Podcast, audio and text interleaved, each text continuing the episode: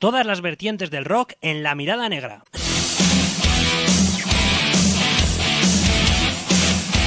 Actualidad, noticias, entrevistas, crónicas de conciertos y todo lo relacionado con la música que tú y yo sentimos.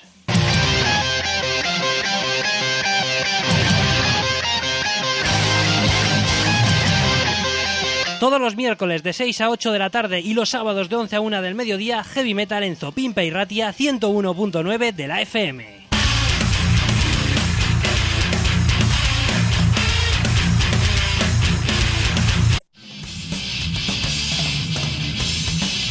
Las dos ediciones semanales de La Mirada Negra en la Oroguita Masaspi y Ratia.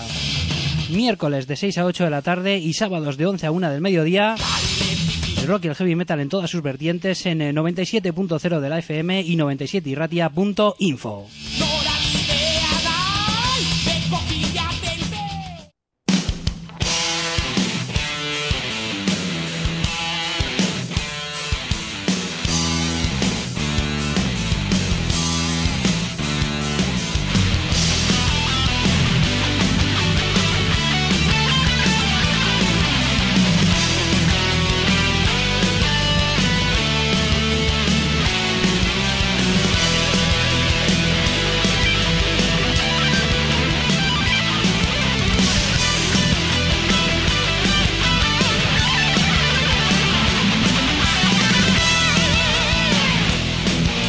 Hola, ¿qué tal? ¿Cómo estáis? Muy buenas tardes, bienvenidos, esta vez sí que sí, a la última edición de la temporada de La Mirada Negra. Hoy 26 de julio del año 2023 damos carpetazo a una temporada que se ha alargado un poquito más de la cuenta, aunque haya tenido algún parón en los últimos tiempos, sobre todo debido a festivales. Vamos, que hemos estado haciendo al final eh, cosas vinculadas con el propio programa de radio, con la música que nos gusta. Pero también hemos extendido más de lo que incluso pensábamos. Sabíamos que iba a ser una temporada que nos iba a permitir estar eh, más de lo habitual. Eh, ya sabéis que julio normalmente incluso nos lo solemos tomar ya de vacaciones. Si no entero, prácticamente entero, pues en este caso casi casi lo hemos completado.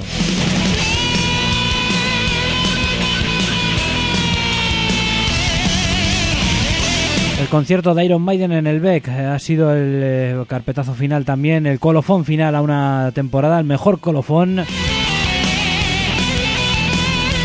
para la temporada 2022-2023. Enseguida te lo estaremos eh, contando en los próximos minutos lo que vivimos en el Beck de Baracaldo con la doncella de hierro.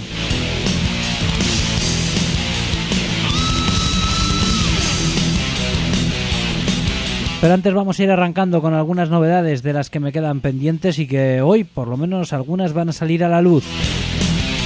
Y las que no, pues eh, ahí sigue habiendo cola para cuando retomemos la actividad seguramente por el mes de septiembre.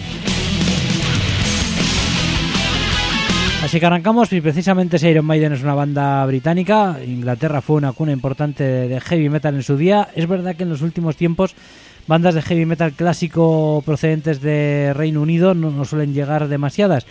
Pero debuta de manera fantástica esta formación llamada Tile Gunner con la cual vamos a comenzar el eh, programa. Un grupo que debuta eh, con eh, un eh, sensacional trabajo discográfico. La verdad que tiene muy buena pinta este Guns for Here, que es el disco que nos presenta esta, esta formación, como digo, británica, tan solo debutante, aunque ya veréis como tablas tienen de sobra y, calidad también para sorprenderte. Esperemos que sea así. Así que vamos a escuchar este New Horizons que pertenece a ese debut discográfico, te repito, el título Guns for Here de estos británicos llamados Style Gunner.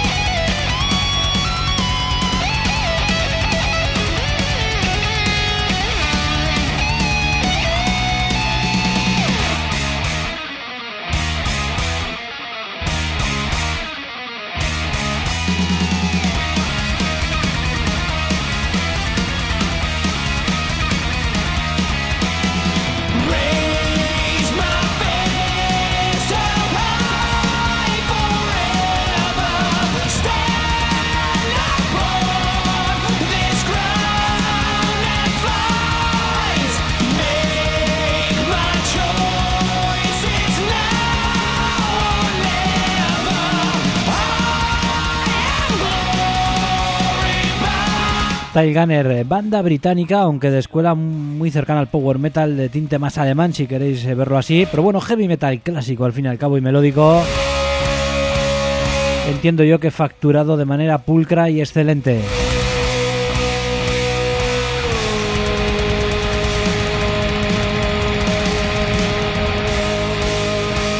Así que vaya la recomendación desde aquí para que te intereses un poco por eh, la música de Tail Gunner y por este debut eh, discográfico de título Guns for Here. Seguimos ahora ya con Iron Maiden. Estuvimos viéndoles en el Beck de Baracaldo. Evidentemente ha sido el acontecimiento prácticamente de la temporada, con el cual cerramos también nosotros temporada en sí. Eh, y bueno, ahora te hablamos un poquito de lo que son las sensaciones que tenemos en el cuerpo. La crónica está ya escrita, la podéis leer en la mirada negra.com. Pero vamos a escuchar este Hell on Earth, uno de los temas pertenecientes a Senjuchu, ese último trabajo discográfico de la doncella que ha levantado disparidad de opiniones y por el cual han apostado en esta gira, mezclándolo mm, con algunos clásicos y sobre todo con la época del eh, Songwriting Time, con los temas del Songwriting Time, pero sin dejar de lado temas como este Hell on Earth, que yo desde luego no esperaba tanto de él en directo. Y tengo que decir que me sorprendió tanto el espectáculo que dio la banda en ese momento, el, juego sobre todo con con el fuego que hubo en el escenario eh, y con esos fogonazos que fueron muy a la par, muy acompasados con lo que es la música en sí y desde luego con, la banda funcionando muy bien en, en, esta composición enorme, porque hay que decirlo así, te podrá gustar más, te podrá gustar menos, pero bueno, la banda se ha metido en unos terrenos más progresivos que hace que haya grandes composiciones, ¿no? En cuanto a pasar por diferentes eh, pasajes, eh, cambios de ritmo, diferentes tesituras y bueno, todo eso lo tiene este Hell on Earth que cayó eh, pues, en la parte final del concierto. Después sería el primer bis, podríamos decir, después de que tras Iron Maiden la banda abandonaba el escenario. Vamos a disfrutarlo contigo y enseguida te hablamos brevemente de lo vivido en el Vizcaya Arena en ese Beck de Baracaldo el pasado 22 de julio, sábado.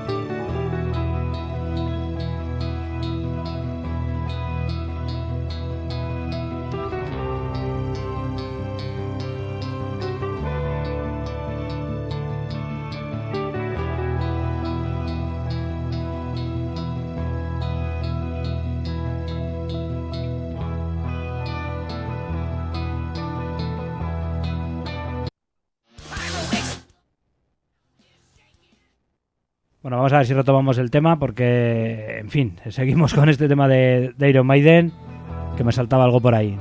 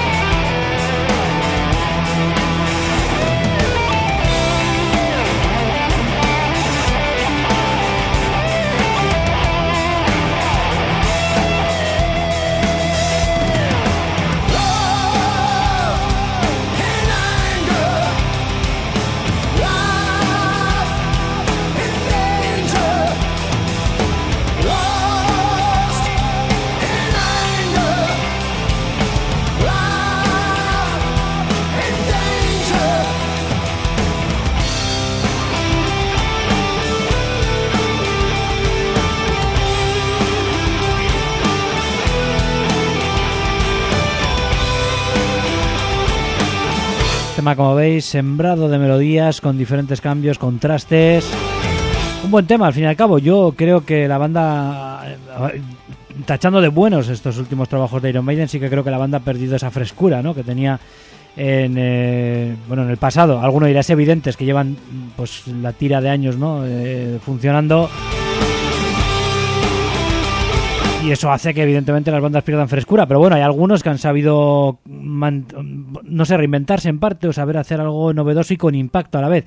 Iron Maiden al final ha tenido unos terrenos progresivos que no es que yo esté en contra de ellos, que creo que se acaban haciendo un poquito reiterativos, por lo menos eh, de un tiempo a esta parte. Creo que el Break New World fue un gran disco con el regreso de Aaron Smith y de Bruce Dickinson. Y a partir de ahí pues bueno han sacado buenos discos. Dance of Death también me parece un gran disco. Y luego pues bueno han ido manteniendo un cierto un nivel no un nivel interesante en sus trabajos discográficos pero bajo mi punto de vista ya sin esa capacidad tal vez de sorprender que todavía Brain New World podía tener ya digo incluso el siguiente Dance of Death. Pero bueno es mi mi opinión. Evidentemente cada uno tiene la suya, como cada uno tiene la suya del concierto que vimos en el Beck de Baracaldo.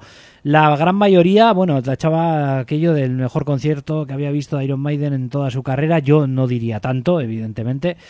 Eh, creo que no ha sido el mejor concierto que he visto de Iron Maiden. En- los he visto unas cuantas veces. Hay gente que los ha visto más que yo y ellos sabrán, ¿no? Cada uno sabrá también el listón donde lo tiene. Yo he visto a Iron Maiden en mejores eh, ocasiones o haciendo mejores conciertos que este, que en cambio sí que catalogo de, de histórico porque lo fue, porque una gira que viene retomando temas eh, del Somewhere in Time, una obra que a veces ha quedado muy escondida o a pesar de que es sí es favorita de los seguidores, pero no es de las que normalmente aporta más temas al repertorio.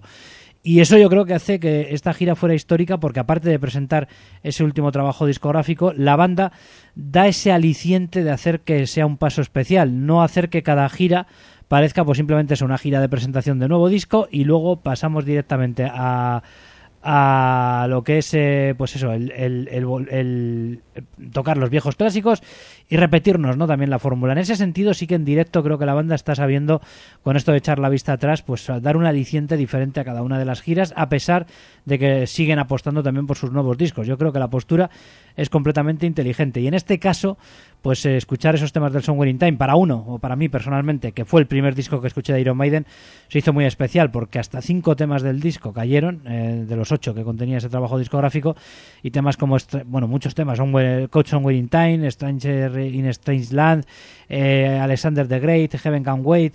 Eh, esos son temas que yo nunca había visto en directo interpretados por la banda. Eh, Wasted Years sí que- recordar que en alguna ocasión lo había visto, pero tampoco era de los infalibles ¿eh? en, el, en el- repertorio.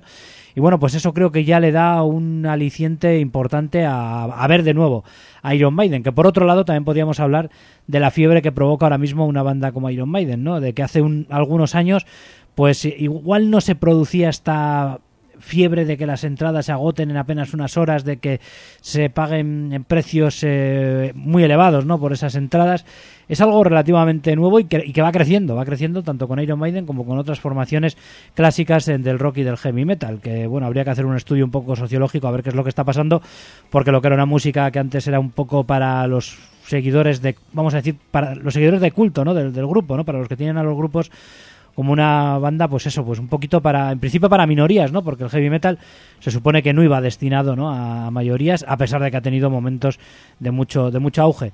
Pero sin embargo hay momentos puntuales como estos en los que uno se sorprende con que de repente haya citas a las que se apunta todo el mundo. En el resto del año hay conciertos en salas de bandas más o menos grandes que se quedan evidentemente muy por debajo de la cantidad de público que puede arrastrar una banda como Iron Maiden en estos momentos puntuales. Ya digo, algo que va creciendo y estoy seguro que si siguen girando, y ojalá que sea así, por muchos años, seguirá creciendo por la, por la dinámica que lleva, que lleva todo esto. Y como además cada oportunidad puede ser la última, pues eh, uno no se quiere perder. Eh, un nuevo paso de unos grandes dinosaurios del rock y del heavy metal por eh, nuestros escenarios. Eso sí, Iron Maiden no han agotado esa baza de, que sea la última gira todavía. Nunca han dicho que vayan a hacer que esta vaya a ser la última gira. Eh, Tampoco son tontos en ese sentido, también tienen una postura inteligente y es decirte que de todas formas el final por lógica cada vez tiene que estar más cerca, porque son gente ya que tiene una bueno va teniendo una edad no en concreto sobre todo Nico McBrain que yo lo he destacado a pesar de que ha habido por ahí alguien que ha criticado un poco eh, pues bueno su estado de forma. Yo creo que Iron Maiden tiene un- en general bueno todos los, los seis componentes de la banda se conservan muy bien y yo incluiría a Nico McBrain que es el más veterano del grupo 71 años y sin embargo creo que sigue estando muy bien escondido ahí tras la batería pero entiendo yo que siendo todavía un motor fundamental para el grupo y un batería pues bueno yo no lo calificaría de lo mejor que hay en el planeta, pero desde luego es una auténtica leyenda que lleva muchísimo tiempo con Iron Maiden haciendo un gran trabajo y creo que a día de hoy lo sigue realizando. Ya digo, ¿eh? el- el mayor de la formación con 71 años, que evidentemente pueden pasar factura, pero yo entiendo que sigue haciendo un, un gran, un gran papel. Y bueno, y luego pudo, des- pudo, pu- pudo sorprender que, por ejemplo, claro, en esta gira, eh, al meter temas de, de Somewhere in Time, alguno pudo echar de menos algunos clásicos. Pues no hubo The Number of the Beast, no hubo Halloween Thy Name. Pero bueno, estuvo bastante bien confeccionado el repertorio. Tampoco hubo nada del Seven Son of a Seven Son, ¿no? que podía haber caído alguno de esos, eh, de esos temas. Em, pero bueno, creo que hicieron un, un buen repertorio y lo que puede sorprender es que eh, cayera del The Number of the Beast de Prisoner en lu- lugar de, de caer, por ejemplo, de Number of the Beast. Que, en principio eh, The Prisoner no es una de las canciones que podemos decir es infalible en el repertorio y The Number of the Beast, pues por ejemplo, suele ser de los que todo el mundo está esperando. Pero bueno, no deja de ser una elección que la gente también celebró porque fue uno de los grandes momentos de la descarga, como of the Dark o como de Trooper, otro de los clásicos mm, rescatados y que no faltaron en este concierto especial, a pesar de centrarse sobre todo en dos épocas y en dos discos concretos, ¿no? dando saltos en, en el tiempo y haciendo que la banda por, por un buen rato nos hiciera volver a recuerdos de antaño, porque es que solamente ver la imagen del grupo saliendo al escenario después de la intro de Caution Wearing Time, ese estallido y con las ganas con la que la banda eh, arranca el concierto, nos hace rememorar cuando en VHS veíamos, por ejemplo, Life After Death, aunque fuera con otra intro y, otro tema, ¿no? En aquel momento con Ice Sight. Pero bueno, pero en, pero en este caso tú los ves entrar y parece que pri- en la primera imagen es joder, no ha pasado el tiempo. Luego te das cuenta de que sí, ¿no? De que no vamos a decir que están exactamente igual. Bueno, Steve Harris cuando pone su pose particular, la verdad que a veces te hace dudar ya. Ves, una de las fotos de este concierto y lo ves prácticamente igual que hace 30 o 40 años. La verdad que es, alucinante. Pero bueno, evidentemente se deja notar el paso del tiempo, no vamos a decir que no. También por Bruce Dickinson, que cantó muy bien, pero bueno, no voy a decir que estuvo en su mejor momento. Creo que ha tenido, por ejemplo, mejores momentos a la vuelta a Iron Maiden cuando volvió en el Brave New World. Yo creo que estuvo en probablemente en el momento más álgido de su carrera, por lo menos en esta segunda época, y si no en, la primera, igual sería la época del Peace of Mind, cuando creo que tuvo el mejor momento vocal, bajo mi punto de vista. No es que cuajara una actuación perfecta, como pueden hacer pensar algunos comentarios por ahí, pero sí que está en un muy buen estado vocal, que ya lo quisieran para sí mm, la gran mayoría de los vocalistas de, de su generación. Así que en definitiva, pues creo que, que vamos, que que cumple con las expectativas, eh, eh, lo que es eh, un concierto de Iron Maiden a día de hoy, aunque vamos, mm, yo no lo endiosaría hasta, la- hasta el punto que algunos, eh, pues, eh, pues sobre todo en redes sociales, nos están haciendo ver, aunque cada uno vive el concierto de una manera diferente, y lo que sí que está claro es que es un lujo, un honor poder ver a unas auténticas leyendas como Iron Maiden en estos tiempos, después de haber pues, crecido con ellos, siendo la banda sonora de nuestra vida, pues evidentemente se hace muy especial y es uno de esos grupos que ha alcanzado esas cuotas de popularidad reservados a muy pocos en este mundo del de heavy metal. Ojalá que eso abra la puerta a que ese público de Iron Maiden pues también eh, pues pueda acudir a otros conciertos a lo largo del año, aunque bueno, cada uno pues haga lo que quiera, pero sigue habiendo bandas a día de hoy que pueden estar muy bien y que si queremos un relevo, pues también hay que darles esa, esa oportunidad. Sin duda Iron Maiden tendrán que pedir ese relevo, esperemos que todavía falte mucho tiempo, desde luego viéndoles así uno no no tiende a pensar que no hayan por qué no verles próximamente de nuevo por aquí. Esperemos que no, no pasando tanto tiempo como en esta ocasión, porque así que nos encontraríamos ya con, pues bueno, con que sus componentes se meterían en una edad bastante avanzada, pero de- desde luego a día de hoy sigue siendo un grupo absolutamente de lujo para ver en directo que si eres seguidor de la banda yo creo que no te va a defraudar. Otro tema es que te guste más o menos el repertorio, lo que tú quieras, pero que siguen estando en forma lo están, que tienen un temas de su carrera que si, sobre todo si miran hacia el pasado te van a rejuvenecer a ti también los tienen y luego ya pues bueno apostan también por esos nuevos discos que tampoco está mal para que nadie diga eso de que bueno estos es que viven exclusivamente de, las rentas. No pues bueno también son capaces de meter un buen puñado de temas de sus nuevos trabajos discográficos. Pero ahora me voy a quedar con un clásico. Yo creo que merece sonar por, por partida doble en esta ocasión Iron Maiden ha sido uno de los eventos de- del año y va, va a ser uno de los eventos de este año 2023 aquí en Vizcaya al menos y aunque pasaron también por Barcelona pasaron también por, por Murcia. Y bueno eh, a nivel estatal me refiero claro está. Y vamos a ir con este Strange in a Stranger eh, Land de, de aquel eh, Somewhere in Time Segundo tema en caer en el repertorio, uno de los momentos en los que sale Eddie al escenario, un poquito de forma anecdótica en esta ocasión. A nivel de, de espectáculo visual también hay que decir que tampoco es que me pareciera el mayor espectáculo de la historia de Iron Maiden, creo que ha habido vamos, escenificaciones igual más espectaculares, eh, pero bueno, Eddie sí que salen hasta en tres ocasiones. Una es en esta, que simplemente aparece ahí en un lateral del escenario y prácticamente mucha gente igual no se dio ni, ni cuenta de, de ello. Luego aparece también en Heaven Can Wait y se lía a tiros con, con, Bruce Dickinson en un eh, juego pirotécnico visualmente bastante espectacular. Y luego aparece de nuevo, eh, no recuerdo exactamente en- si fue en, en el propio Heloner, creo que fue.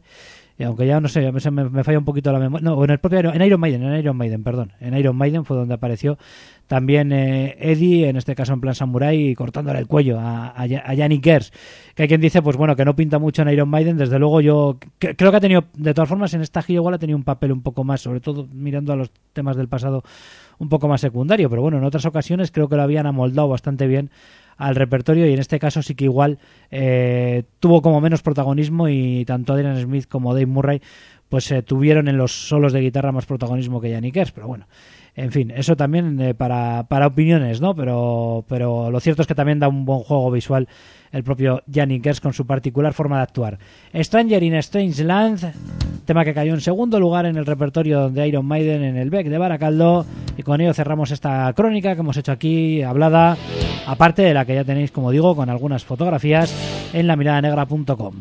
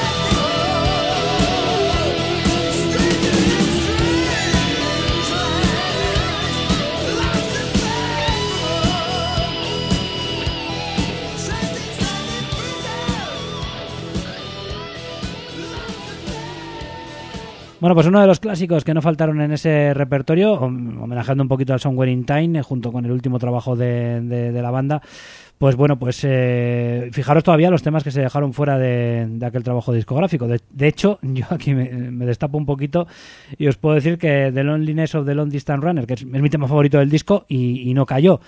Pero bueno, que en fin, fueron cinco temas al final al cabo del Somewhere in Time, tampoco creo que estuviera nada mal, aunque eso hiciera que se quedaran fuera pues algunos grandes clásicos que ya habrá oportunidad de verles otra vez y que les hemos visto también en, otras oportunidades una y mil veces. Esto hacía yo creo que especial la gira y luego cada uno pues lo valorará a su, a su manera.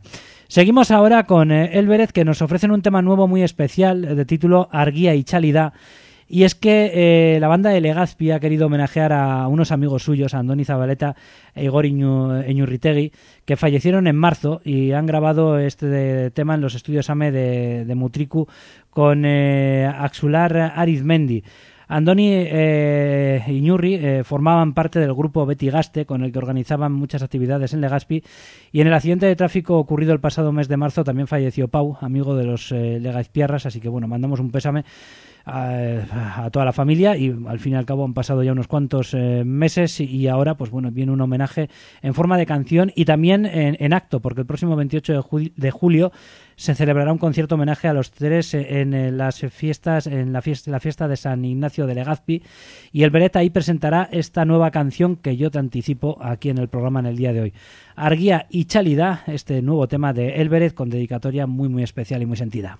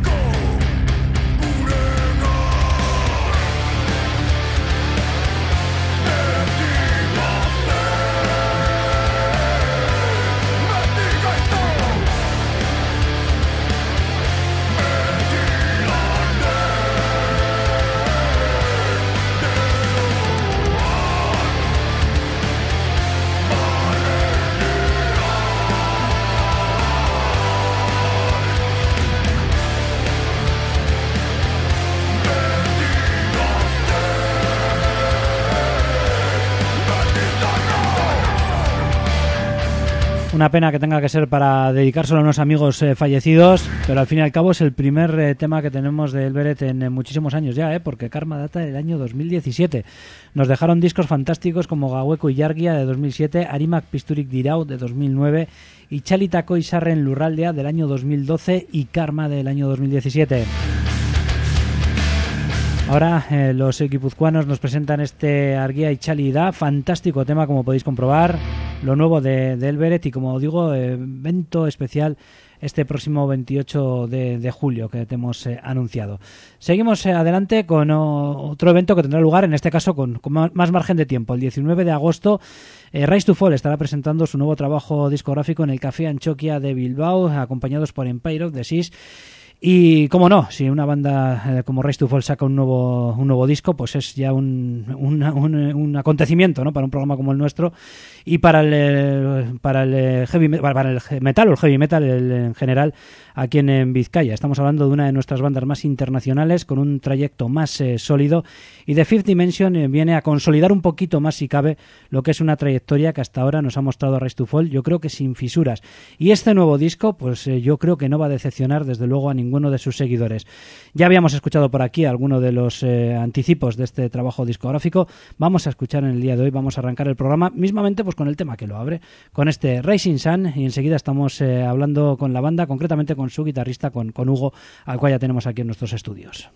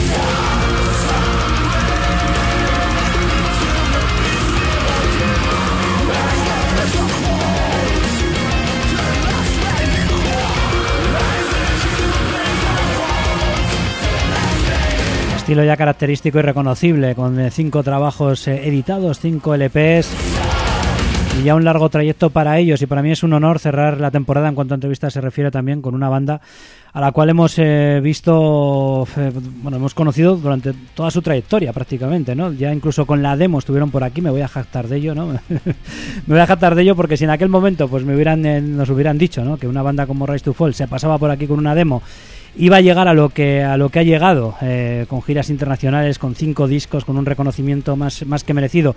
Y no solo eso sino que después de todo eso todavía nos iban a seguir rindiendo visita aquí a nuestros estudios pues yo la verdad pues que vamos me hubiera dado por, por completamente satisfecho no y realmente ha sido así así que así que enhorabuena por todo ello de nuevo Hugo por aquí por nuestros estudios muy buenas qué tal Hugo Muy buenas, Antonio. Un placer, Bueno, como siempre. Un placer. Hace no mucho que estuviste por aquí con Sí, Feelingless, con ese, proyecto tan especial tuyo, así que tú sería igual la séptima vez que nos visitas. Buah, no sé, un montón de veces. Yo Sí, he por- perdido la cuenta. Yo he, venido, yo- yo he venido siempre, o sea que. Pues siete veces seguro, porque con Feelingless los cinco de Race to Fall y la demo mínimo. Yo creo que sí. Mínimo, mínimo eso. Yo creo que sí. Alain también vino en su día con Bioterror. Fíjate si somos... Sí, Alain ha venido conmigo también para la Sí. Yo creo que ha venido casi menos hoy, que está de vacaciones. Todas las veces de Rise ha venido, he venido con Alain. Y también en su día con Bioterror previo... Bueno, que llegó a compaginar ambos grupos creo durante no mucho tiempo. Sí, pero el llegó- primer año sí. que de Rise to Fall está habido terror todavía. Va- Vamos cumpliendo años, ¿eh? Y lo, y lo bonito también cumpliendo metas, ¿no? Sobre todo para vosotros, ¿no? Yo como medio de comunicación, el caso es aguantar aquí. Pero para un grupo como Race to Fall también el hecho de que cada disco, cada paso que vais dando, se note que hay un crecimiento, que hay una repercusión, entiendo que también para vosotros pues es algo que ha hecho que estéis eh, a día de hoy pues en activo y, y- y tan, y tan fuertes como se ve en este Fit de Fit Dimension. Sí, también aguantando. Y sí, la verdad es que tenemos fuerza para rato todavía. Habéis vuelto con ahora con sello discográfico, lo digo porque es uno de los cambios con respecto a vuestro anterior eh, Inchucero, Sí. que ese trabajo fue autoeditado y ahora estáis con Nobel de Demon Records, ¿no? Eh, Eso es, es la misma discográfica que sacó Feelingless primero. ujú. y hicimos un fichaje a la vez. O sea, fiché con Feelingless y fiché con Race to Fall también. Y es una discográfica alemana. Eh, Patrick Walsh, que es el CEO, trabaja para Nuclear Blast y Atomic Fire, que son pues, de lo más grande que hay en el metal. O sea, que es un tío que, que controla la distribución digital, de la promo. Y es muy buen tío y nada, eh, entablamos conversaciones con ellos, llegamos a una propuesta que nos convencía ambas partes y al final yo creo que siempre nos ha faltado un poco el tema de la promo, ¿no? Porque en el disco anterior la verdad es que funcionó muy bien, pero como lo hacíamos todos nosotros, bueno, tenemos un manager que es Jordi, pero siempre nos ha, nos ha faltado un poco más de promo, ¿no? O es lo que pensábamos que nos faltaba y bueno, pues al final con la discográfica sabemos que esa parte está cubierta por gente que sabe. Claro, lo que pasa es que hay gente que dice mucho en estos tiempos de que para lo que hace- hacen hoy en día las discográficas lo podemos hacer nosotros mismos. No es del todo así, o cómo ha sido vuestra experiencia, porque sí que es verdad que desde hacía bastante tiempo vosotros ya habéis tenido un respaldo discográfico detrás y, y casi erais un poquito, casi hasta noveles en ese sentido, ¿no? Sí, a ver, nosotros con el primer disco nos fichó Corner Records, de, vamos, pero nos escribió Tore, que era mi, uno de nuestros masters de Disharmonia Mundi, y nosotros no teníamos ni puta idea del mundo este. Entonces, allí tampoco había... Cuando nos fichó con el primer disco, la verdad es que vino estupendo, porque salió el disco en Japón, fuimos a girar a Japón, aparte de, de los festivales y todo lo que quieras, y eso sin ellos no lo hubiésemos hecho ni de palo. Luego es verdad que todo se ha digitalizado mucho, que hoy en día todo el mundo escucha la música en Spotify, que, la- que hay muchas empresas que hacen promo y todo lo que quieras. Y es verdad que nuestro disco anterior, por eso lo decidimos autoeditar, porque antiguamente hubo una discográfica, igual se queda un porcentaje muy alto porque hacía un trabajo que hoy en día ya subirlo a una plataforma digital tienes mil páginas para subirlo. Y a nosotros el Inducero nos funciona muy bien. Entonces, gracias a que nos funcionó también, también teníamos una papeleta, es decir, ingresamos esto solo con digital. Quiero decir, solo con un disco ingresamos esto. Entonces hemos ido a, a una discográfica enseñándoles, oye, tenemos esto, lo que queremos es que nos hagas promo, entonces si tú haces más trabajo, se supone que vas a ganar más que esto y te quedas con un porcentaje. Y es lo que hemos hecho. Y tenemos que ver a ver cómo funciona, porque el disco acaba de salir, como quien dice, salió en junio. Y hay que esperar, pero en principio la promo nos han llegado muchas entrevistas. eh, es gente más, más profesional que nosotros en ese ámbito, así que, que esperemos que sea todo para bien. Vamos, que estás cansado de contestar a las mismas preguntas ya, ¿no? Buah, en algunas, algunas preguntas las tengo ya en un Word. ahí, que cuando me preguntan cosas antiguas, digo, ya tiramos del Word. Una de, las, una de las que seguro que está siendo típica es el hecho de que precisamente, claro, eh, sois una banda que habéis venido funcionando de forma muy continua.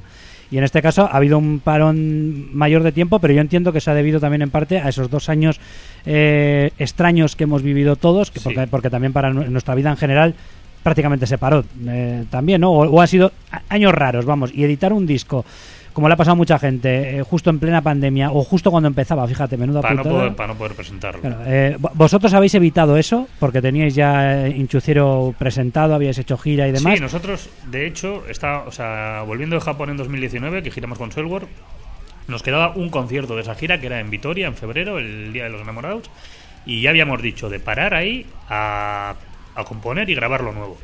O sea, que Intucero salió en 2018 y en 2020 ya queríamos grabar para sacarlo cada tres años, más o menos, que sacamos cada tres, cada dos, para editarlo en 2021. Esa era la idea.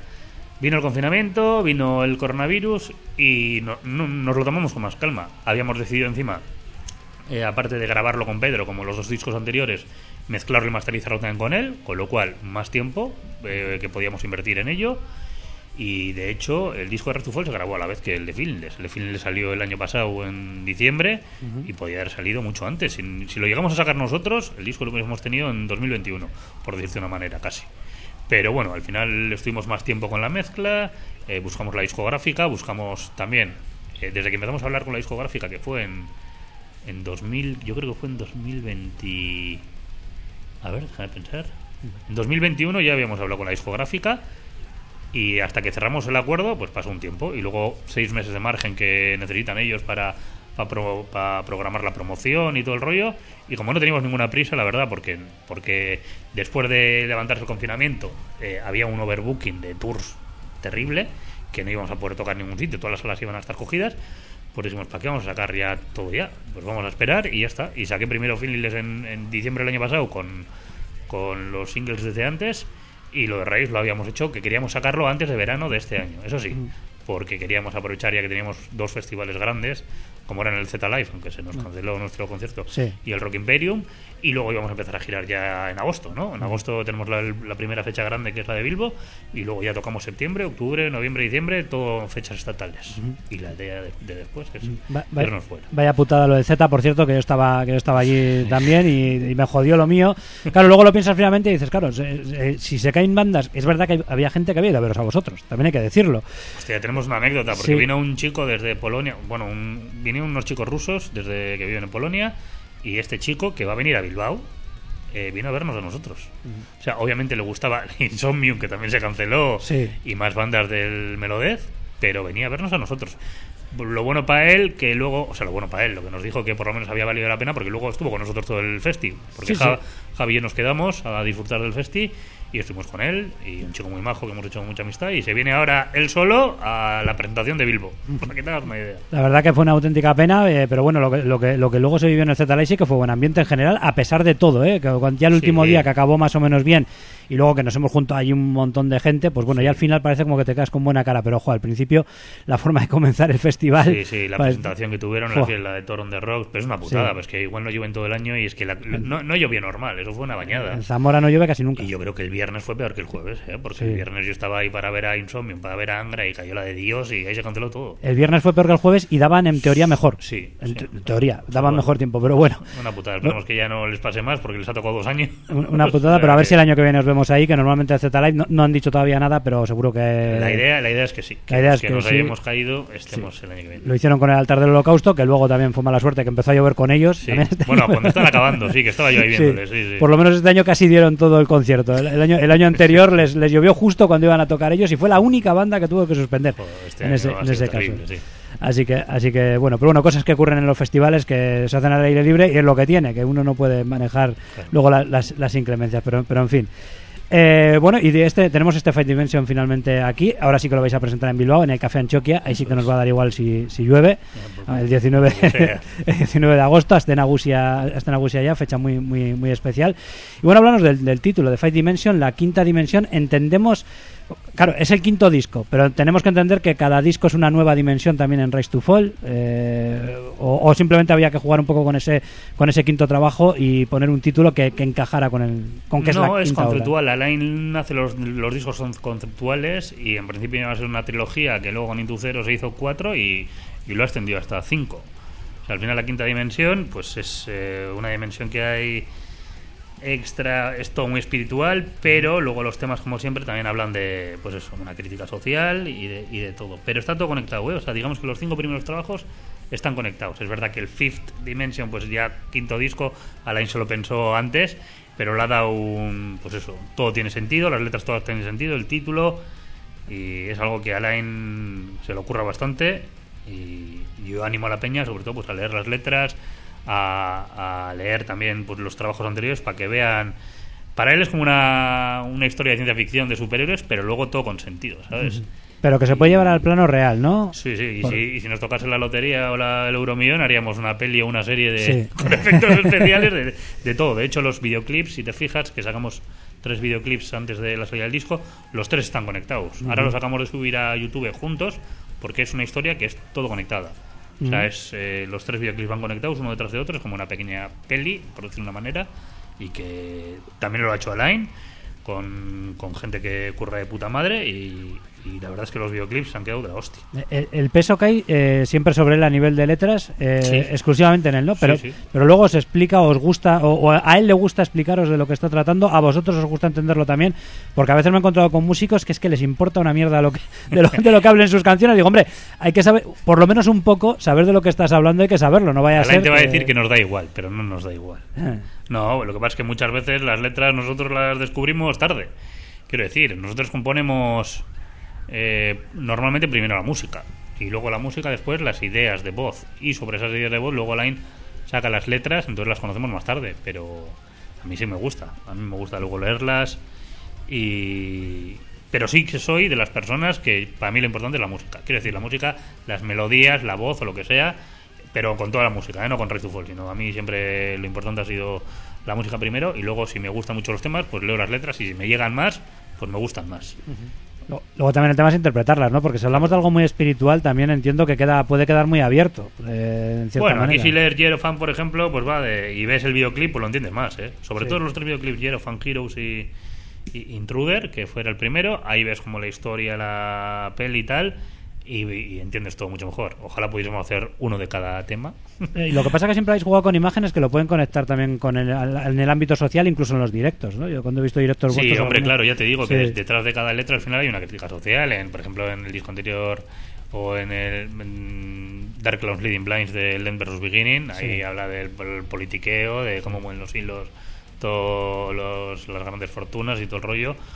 Pero luego, pues puedes ver la portada que hicimos para una camiseta y, y le das una cosa más, yo qué sé, más fantástica, pero, pero todo habla de eso. sí. Las portadas también van muy hiladas, ¿eh? Si vemos todas Sí. vuestras portadas, al final, además tienen ya un sello característico también. Ah, sí, y Sí. obras de Yosu. Yosu Torrealdey, de hecho, pues todas las ha hecho él, y si te fijas en esta portada también, cada, por- cada portada tiene un color y una, pues en la primera están los tres eh, pues, personajes que luego se fusionan en dos, luego se fusionan en uno, en el Embrace Beginning es uno, luego no hay, está el planeta que se supone que es eh, pues si lees las letras un poco, pues donde se va y todo el rollo, y aquí vuelve a aparecer. De hecho, si están aquí, está la mezcla de todos los colores de todos los discos anteriores en esta portada, y está ese personaje que es uno de los que aparecían en el segundo disco. Y es ya pues cinco piedras, cinco tal, y no sabemos si Alain cambiará ya de, de para el disco nuevo de esto, seguiremos con el rollo.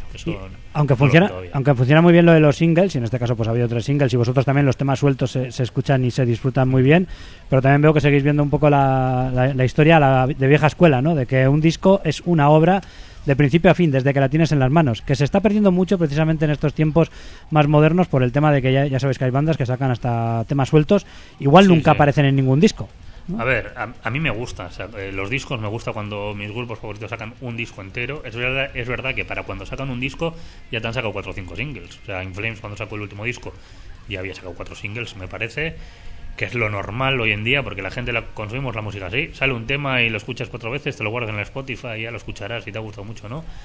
A mí me gusta el tema de los discos, pero es verdad que cada vez tiene menos sentido porque pues, to- todas las redes sociales de hoy en día, cuanto menos estés con ello, mejor. Si son vídeos más cortos, mejor. O sea, no hay, pues eso, TikTok y todas estas mierdas. No sé si son vídeos de 20 segundos o 10 segundos, no lo sé. Pero es lo más corto. O sea, queremos las cosas ya, queremos. O sea, ahora los podcasts por lo, por lo menos se escuchan. Pero ya la radio habitual tampoco se escucha. O una serie de la televisión no lo ve nadie. O sea, ya te pones Netflix, te ves tres o cuatro cuando quieres todos a la carta ya toda la carta, todo cuanto más corto mejor. Entonces, pues un disco, y es verdad que se queda desvirtuado. A mí me da pena porque si tú, yo puedo seguir en el Spotify Artist que tenemos eh, para ver las reproducciones del disco y todo eso, y lo más escuchado siempre son los singles. Y luego lo demás se queda un poco desvirtuado. Y te escuchan sobre todo los cuatro o cinco primeros temas del disco, que también lo hacemos pensando en eso, y los últimos temas del disco, que, que igual nosotros los hacemos con sentido de que el último sea un temazo para Sí. que tengas ganas de volver a escuchar el disco como era antes. Ahora no tiene mucho sentido. Sí. Pero pues es una pena, ¿eh? Pero se ve que la, tona- la tónica general tendría que ser de singles y tendría más sentido hoy en día por cómo consumimos la música. Bueno, pero algunos seguimos Sí, sí, nosotros eh, mientras podamos seguiremos haciendo Sí. discos porque es lo que nos gusta. Otra cosa sea que si vas a sacar un disco de 10 canciones, pues igual sacas 5 singles antes. ¿sabes? Además es que lo que son singles que quedan sueltos no, no a veces parece que no perduran. O sea, quiero decir, no, no dejan la misma huella que cuando aparecen en un disco. Es Ya, mi sensación. Pero lo que hace la gente es eso, te saca 5 singles y luego Claro. esos te los mete en el disco. Y Eso sí, bueno. te vende como si fuera un disco, no, Uf, no sé. Yo, a mí me gusta el tema de los discos y sacar tres singles cuadro como muchísimo. Pero, pero entiendo que tiene sentido por cómo funciona Sí. la industria musical hoy en día. Eh, tiene mucho mérito lo bien que conectáis, teniendo en cuenta que, que Alain Dalí Tarda eh, se encarga de las letras y, y sobre todo tú ta- también han aportado en este disco, pero te encargas de la composición de la composición musical, que case luego todo también para que la obra no sea solamente conceptual de letra, no en cuanto a letras, sino conceptual en, cuanto en cuanto a lo que es el sonido de, de cada tema, ¿no? Que, que- que- que haya un sonido, bueno, que ya, ya lo he dicho antes en la presentación, que hay un sonido ya que os define, pero es que encima eh, que tú escuches una obra completa y que notes que hay un- un- una unión, ¿no? Que, que va todo un poco hilado, no solamente a nivel letrístico, sino a nivel eh, instrumental también. A ver, nosotros siempre, te lo he dicho un poco, igual lo digo siempre que vengo, hacemos la música Pues que, lo- nos lo gustaría, repites. que nos gustaría escuchar. O sea, la música que hacemos nos gusta. Y es lo que nos gustaría escuchar fuera o lo que también a lo que damos, ¿sabes? A lo que llegamos tocando, pero es lo que nos gusta. Hasta que no nos gusta del todo, no completamos un tema. Entonces hemos dejado cosas fuera o... Pero esto que tenemos, lo tenemos porque nos gusta. Entonces, al final, es también nuestro sello, yo qué sé. Yo tampoco soy, o sea, yo compongo este estilo, ¿sabes? Me sacas de aquí y justo, justo. Y ahora es verdad que Dan ha traído ideas frescas, que a mí me viene muy bien. Pues después de no sé cuántas canciones, 80 canciones o 90 o no sé cuántas llevaré, pues ya me repito un poco. Y Dan ha traído pues esa, frescura, esas cosas diferentes. Además, que es un músico de la hostia, ¿no? Hay que presentarle. Sabe más que todos nosotros juntos. Y es el que nos puede abrir un poco también la mente, junto con Pedro, que es nuestro productor. Y que en este disco, que encima suena especialmente bien, cuando lo hemos hecho todo con él, porque antes lo hacíamos con Jacob Hansen, que es el productor favorito de Pedro y mío, pero esta vez lo ha hecho él. Y tú escuchas los discos y para mí este suena mejor incluso que los anteriores, aunque esté hecho por Jacob Hansen, ¿sabes? Entonces, es todo un poco. Ahí hay mucho curro detrás y yo creo que el trabajo es muy redondo. ¿Por qué hacerlo todo con Pedro en esta en esta ocasión? O sea, porque no sé, pu- puede haber muchos motivos, ¿no? Pero pensar, igual ¿Por qué hacer todo con Pedro? Pues mira, pues Pedro eh, le conocemos desde el primer disco porque nos grabó guitarras para con Carlos Creator, que grabamos Sí, el sí. primero, nos grabó. El segundo disco es verdad que lo hicimos en, en Italia con Coroner, pero a partir de ahí empezamos a grabar con él. Y, y los dos discos anteriores los, los mezclamos con Jacob Hansen y este, eh, Pedro quería hacerlo. Y, y para nosotros mejor. Obviamente también eh, mezclar con Jacob Hansen, que es un tío que ha hecho a Volbeat y tiene Emmys, cuesta un montón de dinero. Claro. Pero no ha sido por el tema monetario, sino porque confiábamos en el trabajo que iba a sacar Pedro. Yo confiaba plenamente en que con Pedro íbamos a sacar un producto de categoría. Y para él también es como un, no sé cómo decirlo, un reto, ¿no? ¿Sabes? Eh, Rise to Fall viene haciendo dos discos con Jacob Hansen y ahora lo voy a hacer yo y por mis cojones lo voy a hacer mejor. Y efectivamente, pues eh, ha metido un montón de horas, hemos aprendido mogollón, hemos investigado, porque a mí también me gusta mucho el tema de la producción y suelo hablar muchísimo con Pedro. Y tengo ganas de hacer un disco solo por, por el siguiente paso de la producción, ¿sabes? Porque va a ser con él otra vez. Sí. O sea, es un tío que es el sexto to Fall para nosotros. Y además capta muy bien lo que necesita la banda, bueno, tanto en este estilo como en otros, ¿eh? que ya lo he percibido Sí, con pero otros su estilo que al y- final es, es heavy, que a mí me encanta el heavy metal. Y al final Fall no deja de ser, eh, pues bueno, el death metal melódico no deja de ser Para mí- heavy, afinado Sí, más sí. grave, tiene mucha... Para mí todo es heavy metal, lo que pasa es que cada vez me da más palo decirlo y cada vez se emplea más simplemente el término metal. Sí. Pero bueno, para mí realmente yo todo lo suelo meter en el heavy metal y Rise to Fall para mí entra dentro del heavy metal. Es Pongamos death melódico, pero heavy metal al fin y cabo. La vena, a mí mm, Pedro Valdemar me encanta, me encantó de- desde antes empezar a tocar la guitarra cuando les vi con los Horizon en Bilbo Rock, que todavía ni tocaba, Mm. y Valdemar me encantaba. Y, y Pedro es una pieza fundamental en Rise to Fall. Pues si te parece, escuchamos algo más del disco y seguimos hablando de él, ¿eh? que todavía hay más cosas que desgranar, por supuesto. Eh, el primero lo he elegido yo y ahora si quieres te dejo elegir a ti. ¿Cuál te apetecería? Pues, Por lo que sea, ¿eh? tampoco tiene que ser ni tu favorito, o el que te apetezca en este momento. Venga, Test of Time, que es una de las que no ha salido de single, pero de las que vamos a tocar en directo. Venga, pues eh, vamos con este test del tiempo, que el tiempo siempre nos pone a todos, ¿no? Un- Sí. un- un- es un reto para cada uno. Venga, Test of Time, The Fifth Dimension, nuevo trabajo de Rise to Fall. Recordamos 19 de agosto en Bilbao junto a Empire of the Seas en el Café Anchoquia.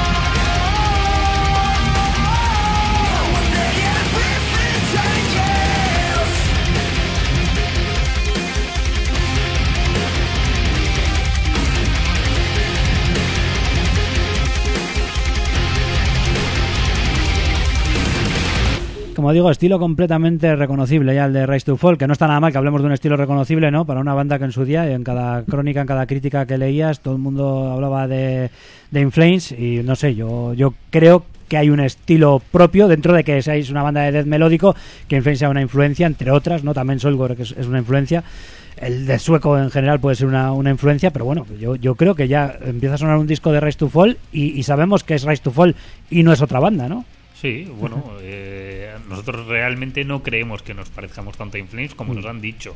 Obviamente, como dices tú, es una influencia muy grande para nosotros, como es Soul, Disharmonia Mundi, At the Gates, Dark Tranquility, ese tipo de bandas. Y alguna banda americana también, pues que nos ha gustado en el tema de guitarras, pero no nos hemos cerrado nunca a un estilo, a un. no sé.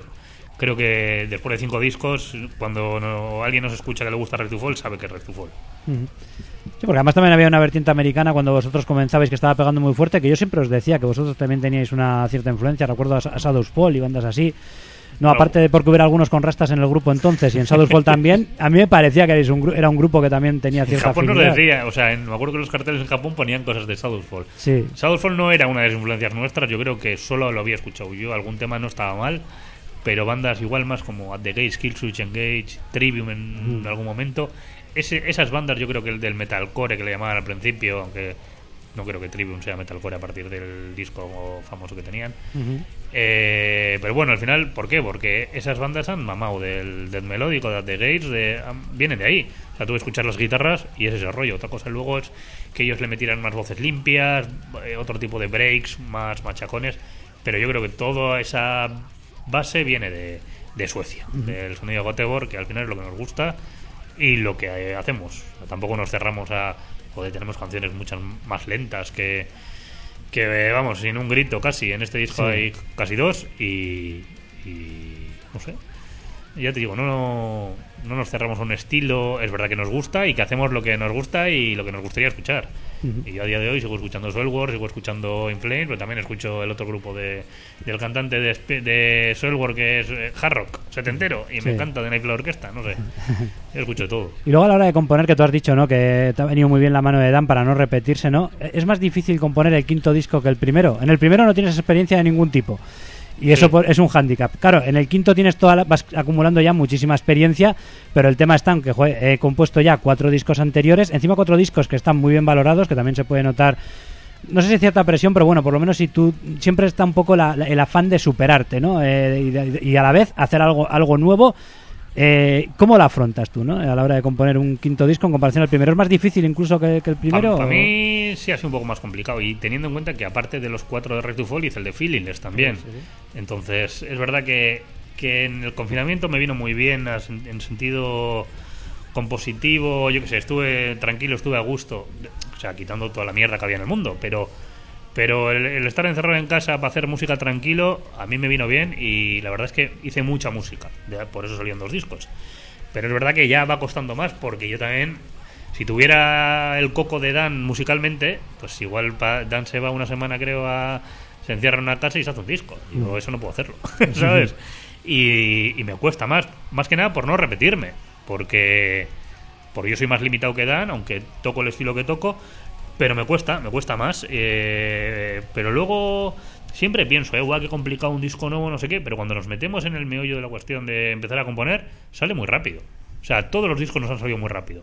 El Intucero no cambiamos el- la manera de componer, que, que siempre era ir al local, buah, con toda caña ahí a tocar, y con el Intucero nos encerramos en, eh, en el local, pero sin, sin ruido, con los Kemper, con una batería electrónica, y hicimos un disco súper rápido y súper a gusto, ¿sabes? Y esa técnica más o menos ha sido la que empezamos a utilizar aquí, lo que pasa es que luego pilló el confinamiento y acabamos de componerlos de casa. Y yo he estado muy a gusto, no sé, ahora mismo no me veo para ponerme a componer nada. Es verdad que, que ya tengo ideas de temas nuevos, igual de dos. Pero... No sé, igual luego cuando nos metemos no es tan complicado como a priori parece. Pero sí, después de, no sé, cada disco de Redfall tenía 12, 11 canciones, 5 discos, pues serán 60 y pico canciones, más los bonus o los temas que no han salido, más lo mío de Feelingless, pues yo que sé, habré hecho 80 canciones. Pues tengo miedo a repetirme.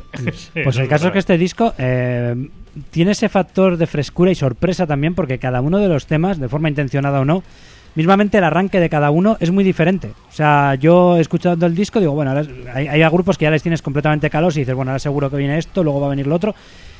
En este caso, a mí cada, cada, ca- el arranque de cada tema me resulta fresco y sorprendente a la vez. No sé en ese, en ese sentido si es tu propia composición, lo- las aportaciones que haya podido hacer el propio Dan también, que evidentemente, no solamente las que haya hecho él, sino las que tú hayas hecho pensando en él, porque también ese es otro tema.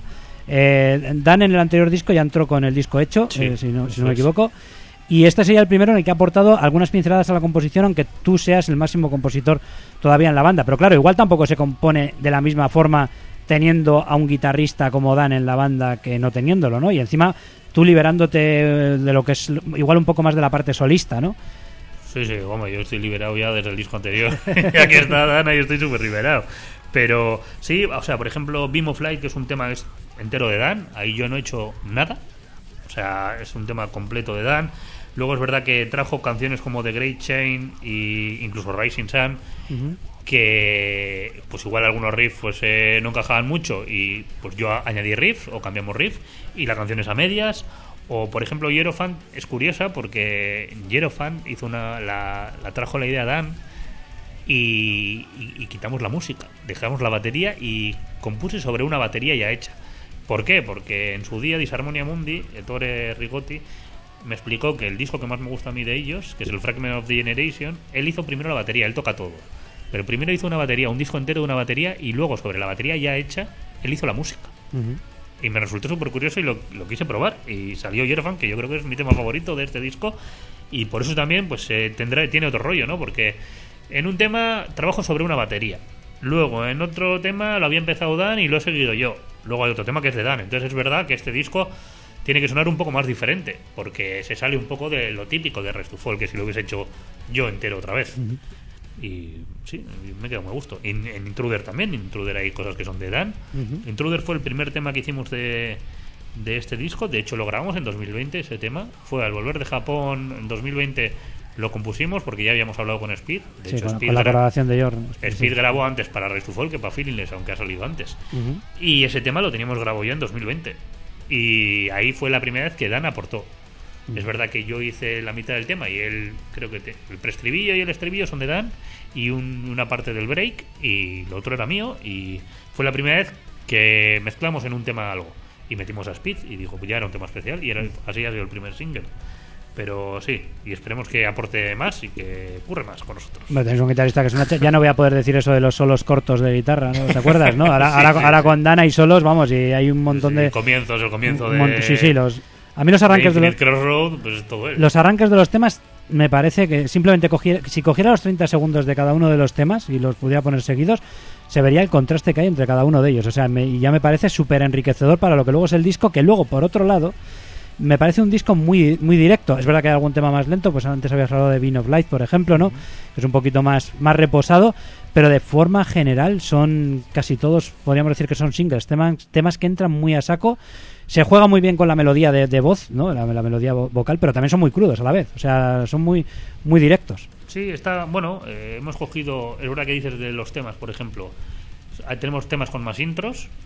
eh, ha habido temas que hemos trabajado más con Pedro en el tema de intro.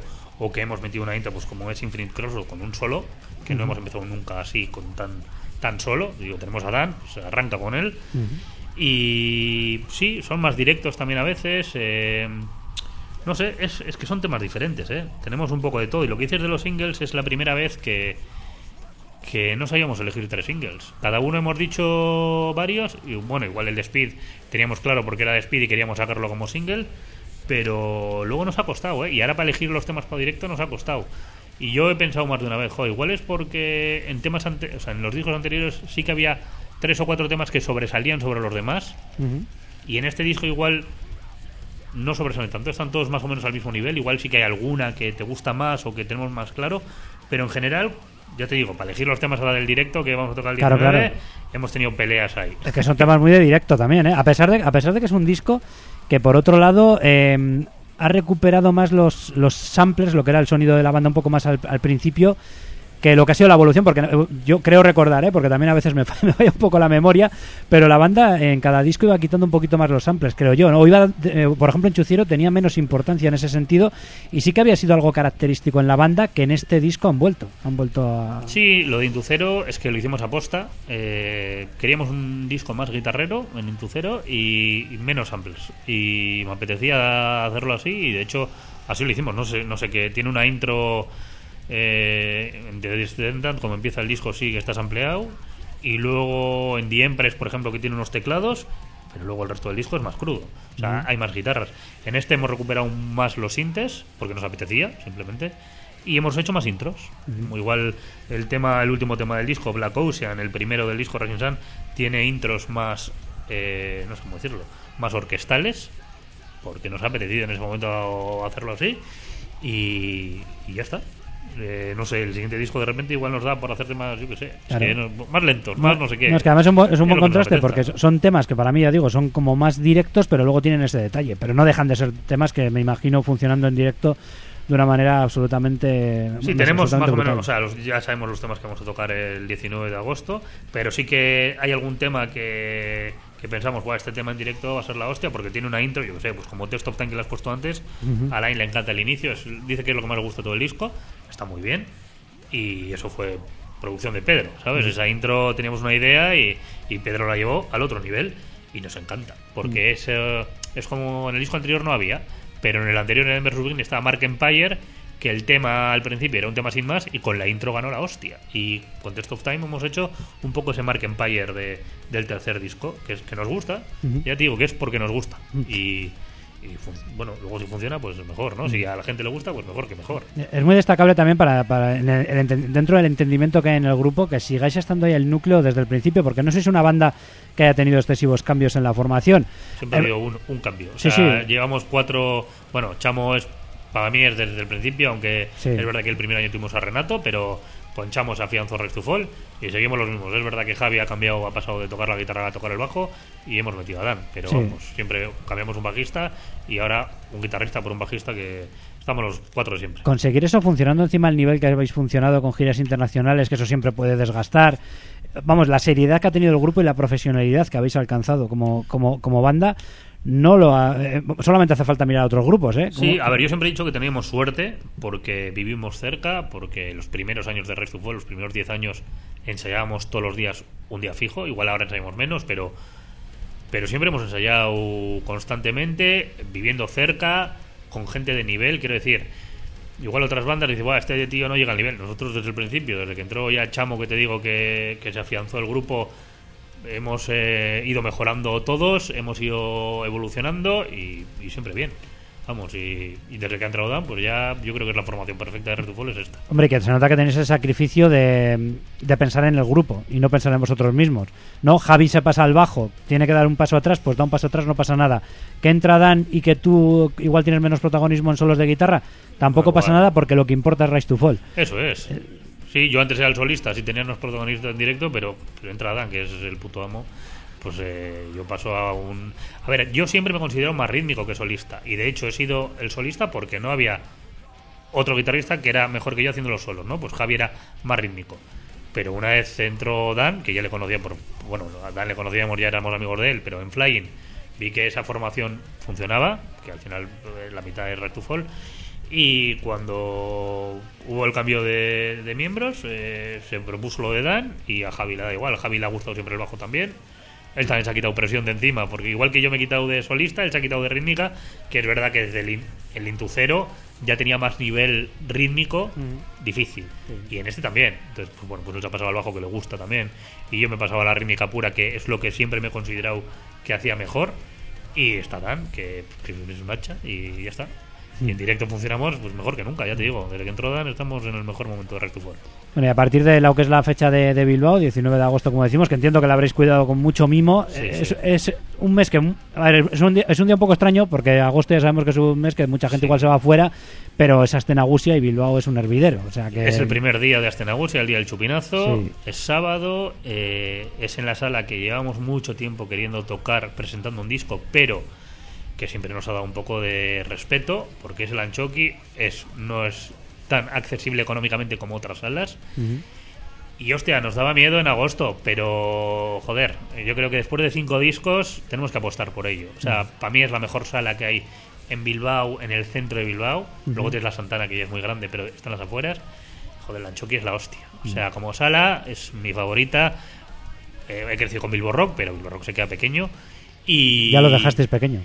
sí, bueno. Varias veces, además. Pero el aforo lo bajaron, joder. ¿no? Y, y luego, sí, fiestas. Teníamos el miedo de que qué van a programar en fiestas. Porque es nosotros vamos el 19, pero hay una entrada que pagar. Son 12 euros de anticipada, 15 en taquilla, que, que no me parece nada cara. Pero es verdad que son hasta negocios. Si nos llegan a poner, ya que sé, a su tagar gratis al lado, pues perdemos un montón de público. Gracias a Dios hemos visto que no hay nada el 19 así que una competencia directa. Y esperamos que como ese día va a ir mucha gente a Bilbo, aparte de los fans de Fall, que muchos los tenemos de vacaciones, ¿eh, Alberto, Eh, muchos van a estar de vacaciones y no van a poder vernos esta fecha tan especial. Eh, pues que lo que queremos es que venga gente no tan habitual. O sea, gente que le guste el metal o que ese día busque qué, qué hay en Bilbo hoy. Vamos a la fiesta, vamos no sé qué. El Anchoqui, pues a lo mejor sala para ver un concierto. Pues que vengan y que nos descubran también así, ¿sabes? Aparte de los fans del metal, los fans de Rise to Fall, todo. Hemos hecho una apuesta muy grande y queremos que salga bien. Y a partir de ahí, pistoletazo de salida para una gira nacional o también para volver a dar el salto a visitar otros países, que es algo que siempre os ha caracterizado Sí. a vosotros. Bueno, también visitamos otros países porque nos escuchan más en otros países. Sí, sí, sí, Yo no. creo que aquí. Pero este este año, 2023, aquí. Nos, o sea, nos vamos a Canarias, nos vamos por. Vamos a Granada, vamos, bueno, vamos por muchas fechas que tenemos que anunciar todavía, pero nos quedamos aquí. Y el año que viene la idea es salir fuera. Estamos trabajando en, en poder salir fuera. Pues volver a Asia, que nos funciona muy bien y que nos gusta mucho. eh, y, y obviamente ir por Europa. Hemos fichado con una agencia que es alemana y que en Alemania nos escuchan mucho, y en Suecia, Finlandia, Finlandia no hemos tenido todavía la suerte de poder ir y es el país que más nos escucha, junto con Japón. Y tenemos muchas ganas de ir a esos sitios, lo que pasa es que eh, no es fácil, no es fácil, económicamente ya sabemos cómo funciona el tema y está todo encima más caro que nunca, pero sí que queremos ir y vamos, para esto estamos en un grupo que nos gusta tocar en directo. Sí, sí, sí. Y vamos, ya habéis, ya habéis conseguido hitos que, vamos, tocar in- internacionalmente y girar como habéis girado vosotros, pues no solamente hay que echar un vistazo alrededor. Pocas bandas han apostado por ello y han tenido y, han- y se han buscado y han ganado esa oportunidad también, ¿no? O sea que también es una Bueno, cosa. Al final nos gusta y hemos tenido buenas oportunidades, hemos tenido suerte o nos lo hemos currado como quieras, pero es lo que nos gusta. Entonces la idea es irnos fuera también. Sí, obviamente no voy a despreciar nada de, de tocar aquí, que nos encanta tocar aquí, pero también nos gusta mucho viajar y conocer fans nuevos y sitios nuevos y ir a sitios donde no hemos tocado. Y es lo que nos gusta. Bueno, pues nosotros os deseamos, por supuesto, lo mejor y que sigamos por muchos años presentando trabajos de Rise to Fall aquí, viendo cómo la banda pues va como, como un tiro. Yo creo que sois uno de los grupos pues de total presente, pero ya con una historia y un pasado y, por supuesto, con mucho con mucho futuro todavía, ¿no? Porque sí. Muchos años llevamos ya, ¿eh? me siento un viejo. ¿eh? Venimos aquí con bueno. la 17 años llevamos.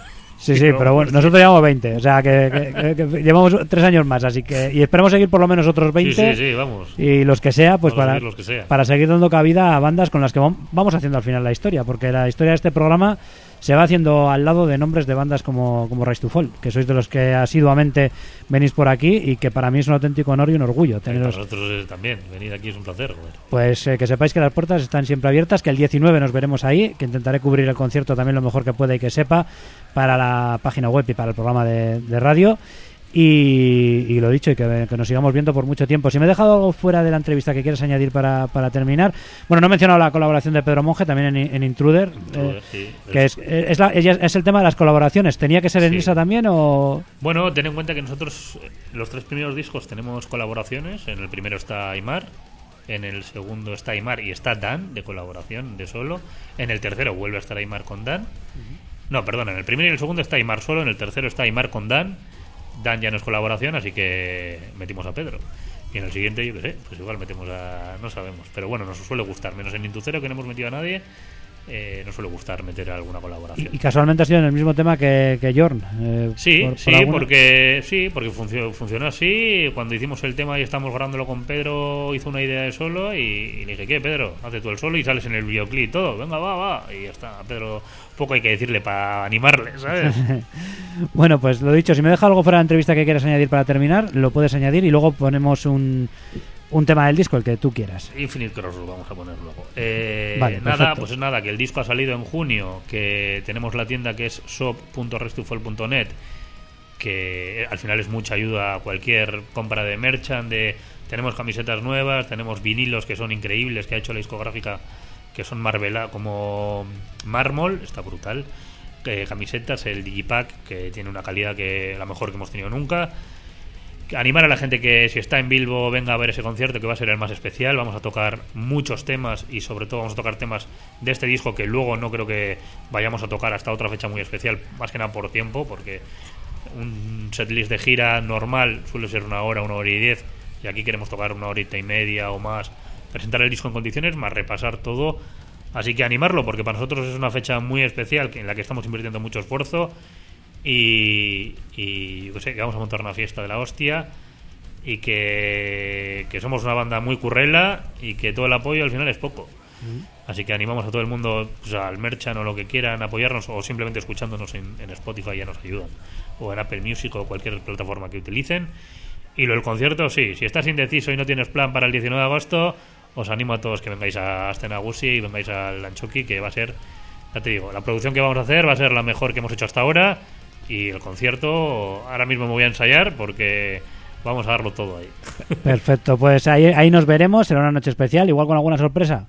No si lo decimos no es sorpresa, pero claro, voy a ver. podría ser. Ojalá hubiera más sorpresas de. Pero. Ahí nos veremos. Hecho. De acuerdo, y disfrutaremos de, de, de Race to Fall pues como, como, como os merecéis. Venga, pues eh, hasta, hasta otra, Hugo, y vamos con este tema que me has pedido, este Infinite Crossroad, que ya Ahí está va. sonando.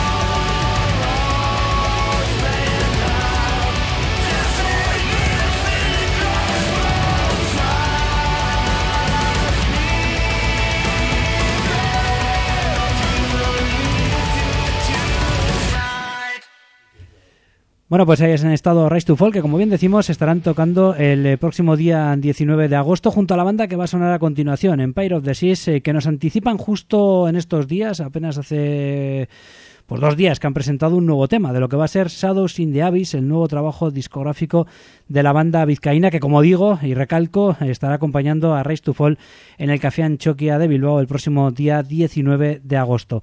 Y directamente pues vamos a estrenarte para ti este nuevo trabajo de Empire of the Seas eh, suena de esta manera, se titula Scum.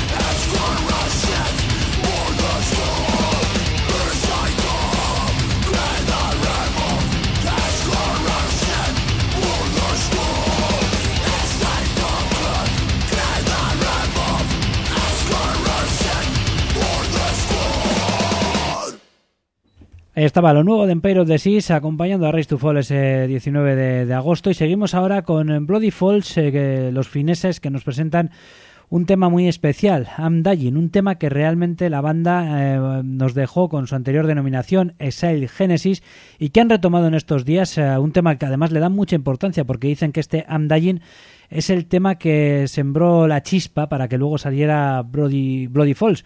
Y le han dado un eh, nuevo acabado en la actualidad y suena de esta manera. I'm Dying Bloody Falls eh, tema rescatado del pasado de la banda incluso de anteriormente a que se llamaran de esta manera eh, y ahora mismo pues eso sí facturado y, y arreglado y hecho pues un poquito más grande si cabe. I'm Dying en Bloody Falls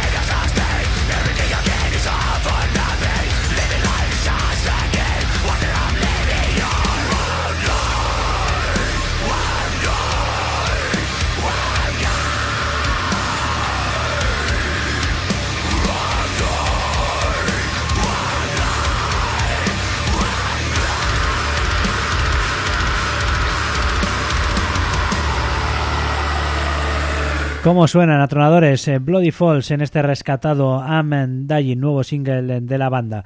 Seguimos con eh, Fossilization, eh, que suenan estos brasileños porque estarán acompañando a Altars en su próxima gira que les traerá el próximo 14 de septiembre a la Sala Group de Portugalete.